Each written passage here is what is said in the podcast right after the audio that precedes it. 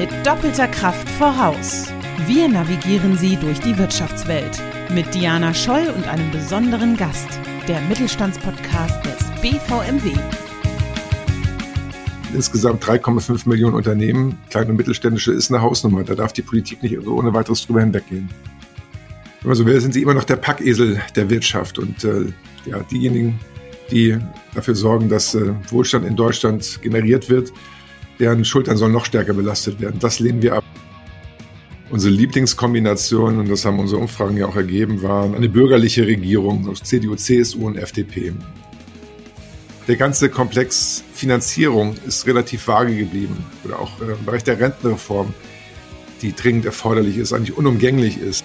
Diese Bereiche hat man ausgeklammert. Wenn man Schlimmeres verhindert hat, dann hat man schon als, als äh, Verbandsvertreter Erfolg.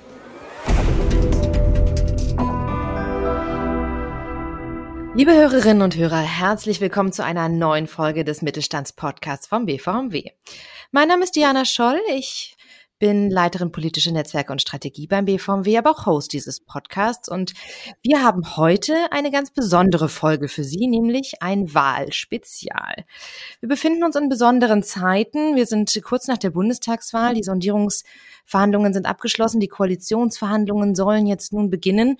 Und viele Unternehmerinnen und Unternehmer und natürlich auch viele Kollegen haben uns gefragt, wie bewertet ihr das eigentlich und was passiert da gerade politisch eigentlich? Und genau das wollen wir heute klären. Deswegen freue ich mich sehr, dass mein Kollege heute an meiner Seite ist, nämlich der BVMW-Chef Volkswirt Dr. Hans-Jürgen Völz. Schön, dass du da bist. Hallo, sehr gern. Ja, ich sagte es schon, besondere Zeiten. Deswegen vielleicht fangen wir mal mit einem kurzen Blick zurück an. Wie wird denn die letzte Koalition eigentlich so aus Sicht des Mittelstands bewertet? Was lief gut, was lief schlecht? Was, was sind jetzt vielleicht auch so Erwartungen an eine neue Regierung? Ja, wenn man das in Schulnoten bemessen sollte, wäre es maximal ein ausreichend. Äh, wir haben in weiten Teilen Stillstand verzeichnen können, insbesondere bei dem Hauptthema, das immer wieder genannt wird, wenn wir Befragungen unserer Mitgliedschaft äh, stellen, nämlich wo drückt der Schuh am meisten, es ist immer der Bürokratieabbau. Mhm. Und die Bilanz gerade in diesem Bereich ähm, da habe ich äh, wirklich ähm, große Bauchschmerzen mit, das auch äh, besser zu bewerten als mit ausreichend. Vielmehr war es so, dass regelmäßig als Ausrede genannt worden ist äh, seitens der Union, ja, es tut uns leid, mit der SPD gemeinsam können wir nichts erreichen, die blockieren, wo sie nur können. Das mag ja auch richtig sein, nur dann frage ich mich natürlich, warum man das äh, hinter vorgehaltener Hand gesagt hat, warum nicht offen in der Koalition dann auch Klartext gesprochen wurde gegenüber der Öffentlichkeit und dann nur versucht wurde, um den Koalitionsfrieden aufrechtzuerhalten, in dem wichtigen Bereich, in dem für die Wirtschaft zentralen Bereich, würde ich fast sagen, dann keinerlei Erfolge zu erzielen und dann auch nicht eine klare Schuldzuweisung vorzunehmen. Es wäre für den Koalitionsfrieden sicherlich nicht dienlich gewesen, aber es hätte das Signal gesandt, in dieser jetzigen Regierung, die noch amtierenden, gibt mhm. es einen Teil, der ist willens und bereit, die dringenden Probleme der Wirtschaft im Bereich der Bürokraties, Abbaus äh, anzugehen und der eine Teil möchte sie nicht. Aber das ist leider unterblieben. Das wurde uns dann immer nur so, wie gesagt, ähm, unter dem Mantel der Verschwiegenheit genannt. Also in dem wesentlichen Bereich Bürokratieabbau, da muss man ganz klar sagen, ähm, ist nichts Wesentliches geschehen. Im Bereich der Steuern und ähm, der Sozialabgaben, ja, Festschreibung des Status quo und äh, Verschieben von Reformen in die Zukunft. Das ist bei der Unternehmenssteuer so. Da gibt es kein Commitment dahingehend äh, des Bundesfinanzministers, des Amtierenden, zu sagen, oder die Feststellung zu teilen, dass wir europaweit, äh, eigentlich weltweit in Deutschland mit der Höhe unter Unternehmenssteuer eigentlich nicht mehr wettbewerbsfähig sind als Standort. Und dann nehmen sich daher mit dem Gedanken tragen, neue Investitionen nicht mehr hier durchzuführen, weil die Rentabilität davon eigentlich nicht mehr weltweit tragbar ist, wenn sie am Standort Deutschland durchgeführt wird. Sozialabgaben, der, die Grenze vom Gesamtsozialversicherungsbeitragssatz, so lautet der Begriff technisch, die Summe aus Arbeitslosenversicherung, Rentenversicherung, Pflegeversicherung und ähm, Krankenversicherung bei 40 Prozent ist eigentlich nur noch bis zum kommenden Jahr gedeckelt. Darüber hinaus wissen wir nicht, wie wir uns äh, weiterentwickeln. Es ist nur klar, oder wie wissen wir schon, es geht nach oben, aber nicht in welchem Umfang. Und ähm, das als Bilanz zu nennen, und ich beziehe mich jetzt einfach nur auf die dringendsten Themen, die mhm, den ja. Mittelstand betreffen, ist ähm, ja, Armutszeugnis, vielleicht etwas zu viel. Jedenfalls ist es ein, ein Beleg für ja, die Zufriedenheit mit sich selbst, aber nicht äh, den, der, keine Dokumentation des Gestaltungswillens. Definitiv. Und ich glaube, das, was du vorhin auch sagtest, nämlich dieser Stillstand, ich glaube, der beschreibt das tatsächlich ganz gut. Aber das heißt ja eigentlich, also mir ging es persönlich auch so, ich weiß nicht, wie du das wahrgenommen hast, man hat sich schon auf diese Bundestagswahl irgendwie gefreut, weil man ja schon so ein bisschen Aufbruch, etwas Neues, Modernes, man hatte ja schon so ein bisschen das Gefühl, es kommt jetzt etwas anderes, wobei das im Laufe des, der, der, des, des Wahlkampfes auch bei mir so ein bisschen gekippt ist, weil sich die Optionen einfach so vervielfältigt haben. Es gab keinen, klare, keinen klaren Ausblick, was, was erwartet uns nach der Wahl. Deswegen, wie hat sich denn der BVMW eigentlich so insgesamt auf diese Wahl vorbereitet? Weil du hast ganz viele Sachen angesprochen, es gibt genügend Themen, die man anpacken muss. Wie hat man sich denn da fokussiert und wie ist man da vorangegangen? Also wie hat man sich wirklich, was ist im Vorfeld alles passiert bei uns?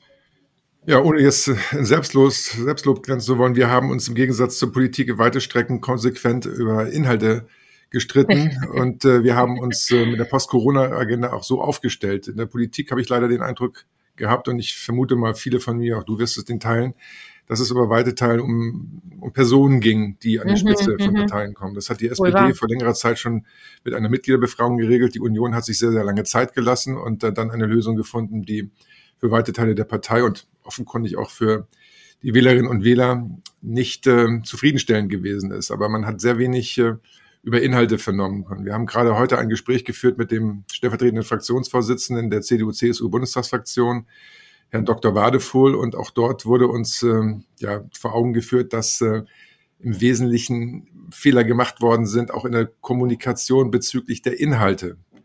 Ähm, das ähm, sollte eigentlich zukünftig ähm, wenn man seinen Worten Glauben schenken mag, und das tue ich in diesem Falle, weil jeder Politiker natürlich ein Interesse daran hat, äh, zu gestalten, den Gestaltungswillen auch in die Tat umzusetzen, abgestellt werden. Aber bei dem Bundestagswahlkampf war das leider ein Punkt, der dazu führte, dass ähm, ja eine mit der SPD jemand ähm, an die Spitze gegangen ist als stärkste Partei, die im Wesentlichen sich auch nicht mit großen Inhalten hervorgetan haben, sondern äh, einfach auf die Fehler der Gegenseite gewartet mhm. haben und mhm. mit einem relativ schwachen Wahlkampf, wie schwache Aussagen, auf jeden Fall keine wirtschaftsfreundliche Aussagen. Ich denke da nur an den zukünftig staatlich vorgegebenen Mindestlohn von 12 Euro als Ziel der SPD und der sich äh, wie die Sondierungspapiere durchaus abzeichnet, ja, ja. Mhm. Das äh, ist insgesamt sehr unbefriedigend gewesen, ja. Und wir als BVMW mit der Post-Corona-Agenda haben ganz klar die Fehler aufgezeigt, ähm, wo die ökonomischen und sozialen Folgen der Pandemie bewältigt werden sollen und die ich will sie mal nennen, die offen zu tragen getretenen Defizite während der Pandemie und die notwendige Transformation unserer Wirtschaft voranzubringen. Und das insgesamt, ist ja, ja. insgesamt, wenn ich das noch zu Ende führen darf, bitte unbedingt. Auch die Unternehmen mehr Planungssicherheit und Zukunftsperspektiven. Mhm. Und ähm, das ist eine, eine wesentliche Determinante auch für Investitionen, die von mir schon angesprochen. Werden die am Standort Deutschland durchgeführt, im europäischen Ausland oder in Übersee? Und ähm, die angedachte Investition, Innovations- und Modernisierungsoffensive, so wird es ja bezeichnet, äh, um Wachstum und Beschäftigung zu fördern und die Wettbewerbsfähigkeit des Standorts zu stärken, setzt nun einmal voraus, dass auch ähm, Maßnahmen ergriffen werden, um die Rahmenbedingungen zu verbessern für die demografischen Herausforderungen, um die zu bewältigen, die Digitalisierungsherausforderungen und nicht zu vergessen der Dekarbonisierung, wo wir uns ja alle einig sind, dass wir diese Maßnahmen ergreifen müssen, um zukunftsfähig zu sein. Insgesamt 3,5 Millionen Unternehmen, kleine und mittelständische, ist eine Hausnummer. Da darf die Politik nicht ohne weiteres drüber hinweggehen. Ja, man hat immer dieses Gefühl, ne, dieses, äh, ja, Mittelstand, alles immer wichtig und in jeder Sonntagsrede, aber wenn es dann wirklich ums politische Handeln geht, fällt man ganz schnell hinten runter. Von daher sehr, sehr wichtig, dass man da auch am Ball bleibt und das haben wir ja auch gezeigt im Vorfeld. Ähm, wir haben es ja aber auch nicht nur rein schriftlich gemacht, sondern indem wir auf Themen aufmerksam gemacht haben, sondern wir sind ja auch gemeinsam sogar durch die Lande getourt. Vielleicht kannst du noch mal kurz etwas zu unseren Wahlarenen sagen. Bei den Wahlarenen haben wir im Wesentlichen und äh, die Vorbereitung der zumindest der allermeisten Teilnehmer der Wahlarenen, bei denen ich anwesend gewesen bin, war die, dass die sich ähm, unsere Post-Corona-Agenda mhm. Angesehen haben. Teilweise hatten sie auch während dieser Veranstaltung dabei, haben daraus zitiert, haben sich im Wesentlichen auch ähm, ja, mit Ausnahme vielleicht von Parteien, die nicht unbedingt als wirtschaftsnah zu bezeichnen sind, so wie es mal nennen, dem angeschlossen. Und äh, die Punkte, die eigentlich im Wesentlichen unstrittig waren, glaube ich, zwischen allen Parteien, dass es einen Transformations- und Eigenkapitalfonds für mittelständische Unternehmen geben soll, um Investitionen zu fördern mhm. und die Handlungsfähigkeit der Unternehmen in der Zukunft auch sicherzustellen. Ähm, ja, was auch ziemlich unstrittig war, nur um Punkt der Ausgestaltung ein wenig äh, kontrovers diskutiert wurde, war die Schaffung eines wir haben es genannt, innovations- und investitionsfreundlichen Abgabesystems, Mhm, ähm, ja. dass äh, weitere Belastungen für kleine und mittelständische Unternehmen abzulehnen sind. Das ist unter uns auch unstrittig. Andere sehen, auch insbesondere Herr Scholz sieht das nicht so. Herr Scholz ist zwar bereit, den Solidaritätszuschlag in Gänze zu streichen, auch für die 10 Prozent, so wie er sagt, Besserverdiener, aber diese 10 Prozent zahlen auch mittelständische Unternehmen. Mhm. Als Kompensation wollte er den oder beabsichtigt er bis äh, vor kurzem noch die Erhöhung des ähm, Spitzensteuersatzes um drei Prozentpunkte. Das konnte die FDP glücklicherweise in den Sondierungsgesprächen abwenden. Aber der Gedanke ist nicht der, dass der kleine Mittelstand und der Last, die kleinen mittelständischen Unternehmen entlastet werden müssen, sondern wenn man so will, sind sie immer noch der Packesel der Wirtschaft und äh, Mhm. ja diejenigen, die dafür sorgen, dass äh, Wohlstand in Deutschland generiert wird, deren Schultern sollen noch stärker belastet werden. Das lehnen wir ab. Vielmehr erwarten wir ein Steuersystem, das ja, Investitionen in Deutschland belohnt und unterstützt. Insgesamt wettbewerbsfähige Unternehmenssteuern. Ich sprach bereits an, diese 30-Prozent-Grenze muss deutlich reduziert werden. 25 Prozent ist zu verschmerzen. Alles darüber hinaus äh, schadet dem Standort Deutschland. Und äh, weitere Forderungen, ich weiß jetzt nicht, ob das zu speziell wird, ist äh, der Verlustrücktrag. Der muss auf drei Jahre ausgedehnt werden, um die Modernisierungsmaßnahmen, so Investitionen letztendlich am Standort hier in Deutschland äh, zu unterstützen. Viele Themen, viele verschiedene Sichtweisen. Du hast es gerade schon gesagt, es gab Einigkeiten, es gab aber auch Unterschiede bei den Parteien und jetzt auch einige Forderungen der beteiligten derzeitigen Sondierer oder Koalitionäre. Auch im Vorfeld, so richtig war die Ampel ja nie das bevorzugte Ergebnis der Mittel, des Mittelstands, wenn ich das mal so sagen darf. Nichtsdestotrotz schaut man trotzdem hoffnungsvoll in die Zukunft und was sind vielleicht auch so Befürchtungen, die man hat und wie stellen die sich derzeit auch da, vielleicht sogar im Umgang mit den derzeitigen Partnern? Unsere Lieblingskombination, und das haben unsere Umfragen ja auch ergeben, waren eine, eine bürgerliche Regierung aus CDU, Mhm. CSU und FDP. Die hätte den Vorstellungen der Wirtschaft wäre sie am, ehesten, am nächsten gekommen. Jetzt ist so die Hoffnung, mh, dass äh, die FDP so ein Regulativ in der jetzigen oder der sich abzeichnenden künftigen Bundesregierung bildet, um das Schlimmste zu verhindern. Aber es ist bei weitem nicht so, dass die Politik, die ergriffen wird, ähm, ja, wirtschaftsfreundlich ist. Ich erinnere nur an die 12 Euro Mindestlohn, da hat sich die FDP beugen müssen. Es ist relativ einfach, ein solches Wahlversprechen zu geben. Da hat Herr Scholz sich ähm, wirklich geradezu entlarvt, weil diese 12 Euro Mindestlohn, das sind keine Steuergelder, die stammen nicht aus dem Haushalt des Bundesfinanzministeriums, äh, Bundeshaushalt, ganz im Gegenteil. Diese 12 Euro müssen von Unternehmerinnen und Unternehmern gestemmt werden. Und ähm, ich entsinne mich an die Diskussion vor Einführung der, des Mindestlohns in Deutschland. Da hieß es, Mindestlohn in Deutschland wird entpolitisiert. Mhm, und da wollte ich, ja, dass es eine Mindestlohnkommission gibt, in die paritätisch besetzt wird von Arbeitgebern, Arbeitnehmern und es gibt auch noch einen unparteiischen Wissenschaftler.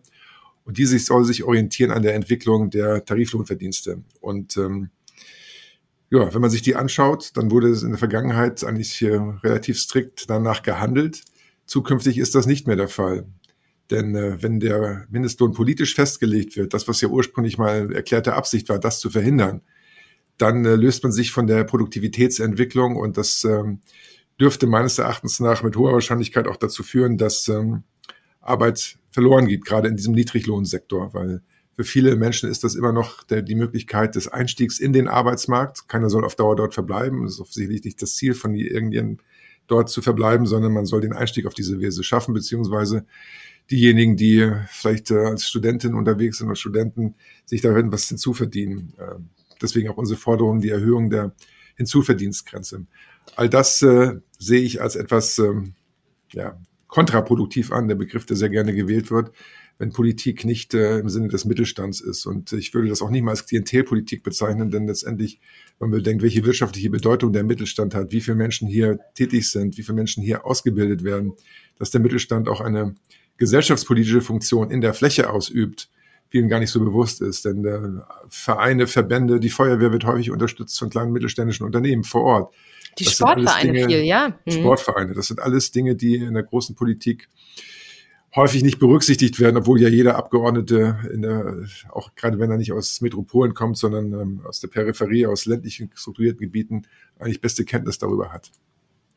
Gut, jetzt haben wir alle in der vergangenen Woche das lang ersehnte Poli Papier, sage ich mal, aus der Politikblase erhalten. Die ersten Sondierungsergebnisse, du hast sie gerade auch schon zum Teil vorgestellt. Nur kurz zum Hintergrund für unsere Hörerinnen und Hörer. Bei den Sondierungen werden, werden die Themen ausgelotet. Kann man sich vielleicht einigen bei den ein oder anderen Punkten und lohnt es sich dort tiefer in Gespräche zu gehen, um dann Koalitionsverhandlungen, die häufig länger dauern und dann natürlich auch konkretere Angaben enthalten, dass, dass dieser dann aufgenommen werden. Von daher, die Sondierungen sind immer, immer so ein Abtasten vorab. Und aber was dort jetzt auch im Papier beschlossen wurde, gilt eher als unumkehrbar. Das heißt, darauf wird man aufbauen, richtig? Das heißt, der Mindestlohn von 12 Euro ist quasi gesetzt. Und das Versprechen, dass die Steuern nicht erhöht werden, das ist äh, durchaus auch positiv zu berücksichtigen. Aber also das heißt, es gibt auch positive Sachen. Das ist ja ja, wenn man so will, wenn man Schlimmeres verhindert hat, dann hat man schon als als äh, Verbandsvertreter Erfolg. Das habe ich mal während ganz zu Beginn meiner Karriere als äh, Verbandsvertreter in Berlin hier kennengelernt. Wer Schlimmeres äh, verhindert hat, hat schon Erfolg als Verbandsvertreter. Aber das kann nicht zufriedenstellen. Ich komme wieder auf die Unternehmenssteuer zurück. Ja. Wenn wir den Status quo, und das, dieser Begriff Belastungsmoratorium wurde uns ja als kleines Trostpflaster auch schon in der letzten Legislaturperiode, insbesondere aus Kreisen der Union, immer wieder genannt. Seid froh, dass es nicht schlimmer gekommen ist. Das kann einfach nicht zufriedenstellen, denn ähm, um diese modernen Infrastrukturen, die wir haben müssen in Deutschland, zu schaffen oder die Digitalisierungsdefizite, die die Pandemie offengelegt hat. Da brauchen wir breitbandiges Internet. Wir brauchen Gesundheits- und Bildungsbereiche, eine öffentliche Verwaltung, die für die Aufgaben der Zukunft gewappnet ist. Und ähm, ja, all das setzt Mittel voraus und den politischen Willen, diese auch umzusetzen. Und äh, wir weichen auch nicht ab von unserem Ziel, dass, ähm, wenn man so will, ein Sonderprogramm für Gewerbegebiete es erreichen soll, dass äh, im Grunde genommen ganz Deutschland spätestens bis zum kommenden Jahr, Ende des kommenden Jahres, nee, 2022, 23, 2023, komplett mit Glasfaser versorgt sein muss. Das äh, ist nicht so viel verlangt. Andere Länder machen das vor und äh, wir hatten gerade auch eine, eine, eine von Herrn Wadefuhl, ich komme gerne wieder auf ihn zurück, das Beispiel, die größte Volkswirtschaft Europas, die viertgrößte der Welt. Wenn es mhm. dort nicht möglich ist, zwischen zwei großen Städten, der größten Berlin und der zweitgrößten Hamburg, auf äh, dem Bahnwege, und zwar komplett ohne Unterbrechung eine Internetverbindung zu haben, dann stimmt irgendwas nicht. Das kann einfach nicht wahr sein. Und ähm, das belegt wieder einmal, dass, ähm, dass die Politik in der Vergangenheit auch zu pfleglich umgegangen ist mit all denjenigen, die Versprechungen gemacht haben, dass sie Deutschland digitalisieren, insbesondere auch was die Telekommunikationsinfrastruktur angeht. Hier muss der Staat handlungsfähiger sein und auch ähm, Durchsetzungskraft zeigen. Hm. Aber das, es wurde vieles darauf geschoben, dass man sich unter den Koalitionsparteien nicht gut verstanden hat, dass man sich gegenseitig blockiert hat. Die derzeitigen Sondierer und potenziellen Regierungsmitglieder zeigen ja doch ein anderes Bild, was einen doch schon so ein bisschen hoffen lässt. Sie sind sehr vertraut miteinander, zumindest ist es das Bild, was sie nach draußen hin spiegeln. Wie bewertest du das? Wie findest du, wie läuft es derzeit ab? Und mhm. warum sollte man sich vielleicht nicht darauf ausruhen, jetzt quasi nur noch äh, Blümchen und rosa Brillen zu sehen? Mhm. Man hat gelernt aus dem, was es äh, als Ergebnis nach der letzten Bundestagswahl gegeben hat. Dort haben die Sondierer ja oder FDP in die Reißleine gezogen, weil einfach ähm, die Stimmung schlecht gewesen ist und man äh, sozusagen die FDP schon glaubte sicher zu haben und der FDP nicht entgegengekommen ist. Daraus äh, haben die SPD gelernt, daraus haben die Grünen gelernt und sind der FDP entgegengekommen, weil Ansonsten wäre die FDP in der gleichen Situation gewesen wie vor vier Jahren. Sie hätte wieder abspringen müssen, weil sie nicht als bloße Mehrheitsbeschaffer antreten wollten und das ihrer Wählerschaft auch nicht hätten vermitteln können, wenn sie auf einmal jetzt Grundfesten ihrer liberalen mhm. Politik ja, über Bord geben. Und das äh, fand das ich. Das heißt, sie haben den längsten Weg, die, ja, ja. Ja, dass die standhaft geblieben sind in ihrer Ausrichtung und auch ähm, ja, grobe Verstöße, ordnungspolitische Verstöße nicht mitgemacht haben und äh, auch in Berichten wie bei dem Mindestlohn der, F der SPD entgegengekommen sind. Das ist äh, geradezu verständlich. Und das Ganze ist auch unter atmosphärischen Gesichtspunkten zu betrachten, dass jetzt im Gegensatz vor vier Jahren, zu vor vier Jahren keinerlei Informationen nach außen gedrungen mhm. sind und man Stillschweigen bewahrt hat, das äh, ist nicht nur zu werden als vertrauensbildende Maßnahme, sondern auch Vorschuss darauf, dass man zukünftig in der Koalition vertrauensvoll miteinander umgehen möchte. Nur, was auch zu berücksichtigen ist, der ganze Komplex Finanzierung ist relativ vage geblieben oder auch äh, im Bereich der Rentenreform, die dringend erforderlich ist, eigentlich unumgänglich ist, um die sozialen Sicherungssysteme, insbesondere im Bereich der Rente, zukünftig äh, für die Zukunft aufzustellen und ähm, ja, Rentenbeitragssätze zu ermöglichen, die den Arbeitsanreiz nicht äh, weiter mindern. Diese Bereiche hat man ausgeklammert. Wenn es mhm. ans Eingemachte geht, könnte ich mir durchaus vorstellen, dass ähm, vermutlich hinter verschlossenen Türen es doch stark rappeln wird. Ob wir das hier außen mitkriegen, glaube ich eher weniger, wenn die sich nach wie vor an ihr Verschwiegenheitsgebot halten werden. Aber es wird zumindest hinter verschlossenen Türen sicherlich Klartext gesprochen werden. In der Tat, also wir wissen alle, es ist eigentlich nicht die Liebesheirat, die man vielleicht erhofft hat. Nichtsdestotrotz, die Hoffnung bleibt, dass sich die Parteien zusammenreißen und wirklich für eine Modernisierung antreten. Wir werden das natürlich auf jeden Fall sehr aktiv begleiten. Aber du sagtest jetzt, es geht ins Eingemachte. Das heißt also Koalitionsverhandlungen. Was kann sich denn Normalsterblicher eigentlich darunter vorstellen? Was, was sind das für Verhandlungen? Was passiert jetzt? Wie lange dauert das? Vielleicht kannst du uns dazu ein bisschen Insights geben. Ja, bislang wurde sondiert. Das war ein kleiner Kreis. Die Spitzen der Parteien, die ähm, Generalsekretär sind dabei gewesen. Da hat man festgestellt, dass man sich auf äh, zentrale Punkte der zukünftigen Zusammenarbeit einigen konnte. Es gibt also keine unüberwindbaren, gab bislang keine unüberwindbaren Hindernisse.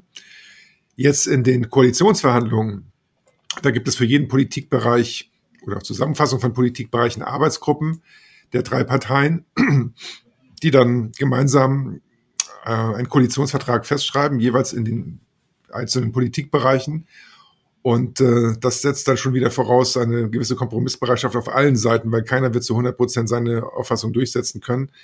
Im Grunde genommen ist das, äh, muss das Papier von allen vertreten werden können. Und das wiederum in, weiß nicht, 25 unterschiedlichen Politikbereichen, das ist äh, wirklich eine reife Leistung. Das 22 Arbeitsgruppen haben Sie jetzt, ja, ja. Hm. 22 Arbeitsgruppen, Verteidigung, Außenpolitik wurde, glaube ich, zusammengelegt.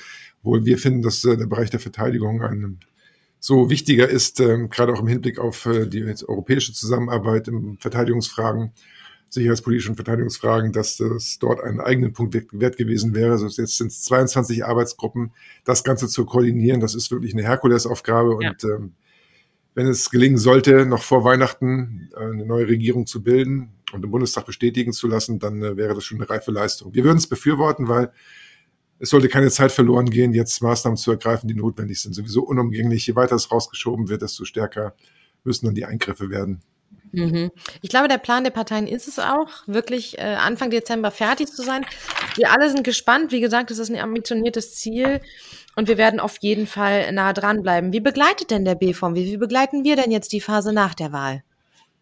Wir werden uns einbringen oder sind schon dabei, uns einzubringen. Heute hat der Beirat Gesundheit getagt. Dort äh, ging es im Wesentlichen darum, wie das, das Pandemiegeschehen zu beurteilen ist und welche ähm, politischen Forderungen wir dafür ableiten. Wir sind übereingekommen, dass ähm, es keine, ja, keine Sicht nur auf die eigene Situation in Deutschland geben darf, sondern wir müssen gerade in dem Bereich, wie die Pandemie erfolgreich bekämpft worden ist oder noch wird, schauen, wie über die Grenzen hinausschauen, wie in anderen Ländern umgegangen wurde ist und ähm, insbesondere die Länder erfolgreich gewesen sind, die Eingriffe ins Wirtschaftsgeschehen möglichst reduziert haben oder ganz auf Lockdowns verzichtet haben. Wir hatten ja in Deutschland den einen oder anderen Lockdown mit ähm, ähm, erzwungenen Geschäftsschließungen. All das ist natürlich für die wirtschaftliche Entwicklung äußerst problematisch gewesen und ist bis zum heutigen Tag problematisch gewesen. Nicht anders ist zu deuten, dass es äh, viele Corona-Hilfsprogramme gab und gibt und die auch ausgenutzt werden oder das Instrument der Kurzarbeit stark genutzt wurde, um in der Tiefphase oder Hochphase der Pandemie möglichst die gröbsten Auswirkungen zu begrenzen. Das äh, erfordert äh, ja durchaus die Bereitschaft, auch ähm, möglicherweise, wie hat Jan Spahn zu Beginn der Pandemie gesagt, Dinge zu verzeihen am Ende der Pandemie. Mhm. Aber das werden wir sehen. Ähm, jedenfalls habe ich oder hat sich der Beirat darauf verständigen können, dass wir über den eigenen Tellerrand hinausblicken werden. Und ähm, ja, was daneben noch von Bedeutung ist, ist die die Lage der Gesundheitspolitik nach der Bundestagswahl. Pflege spielt eine Rolle, soziale Sicherungssysteme spielt eine Rolle. Wie soll zukünftig äh, sollen die Krankenversicherung finanziert werden? Auch hier ist absehbar, dass aufgrund der Alterung der Gesellschaft, Stichwort demografische Entwicklung, Belastungen auf die Allgemeinheit zukommen werden. Wie können diese geschultert werden? Da werden wir uns auf jeden Fall einbringen. Ähm, einzelne Forderungen. Wir hatten gerade das Thema Verteidigungshaushalte, zwei Prozent. Da werden wir auch sehr genau achten, das Bruttoinlandsprodukt dass Verteidigungsausgaben aufgewendet werden muss.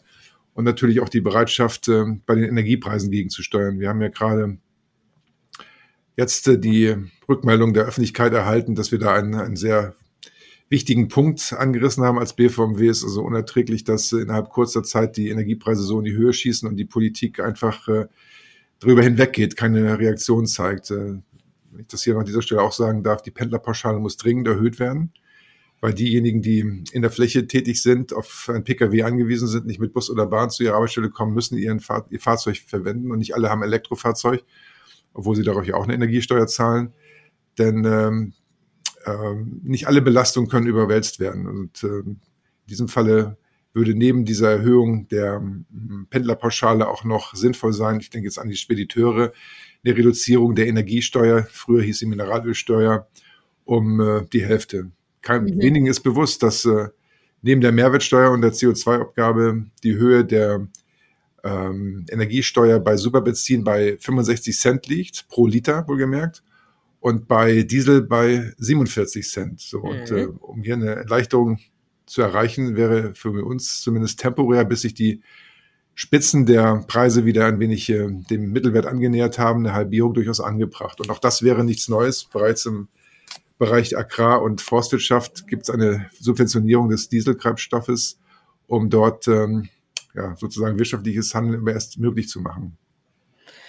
Wann wäre denn, also mal angenommen, der Koalitionsvertrag kommt innerhalb der nächsten Wochen vor Weihnachten, wann würdest du diesen Koalitionsvertrag als positiv bewerten und auch sagen, okay, damit können auch wir seitens des Mittelstands arbeiten?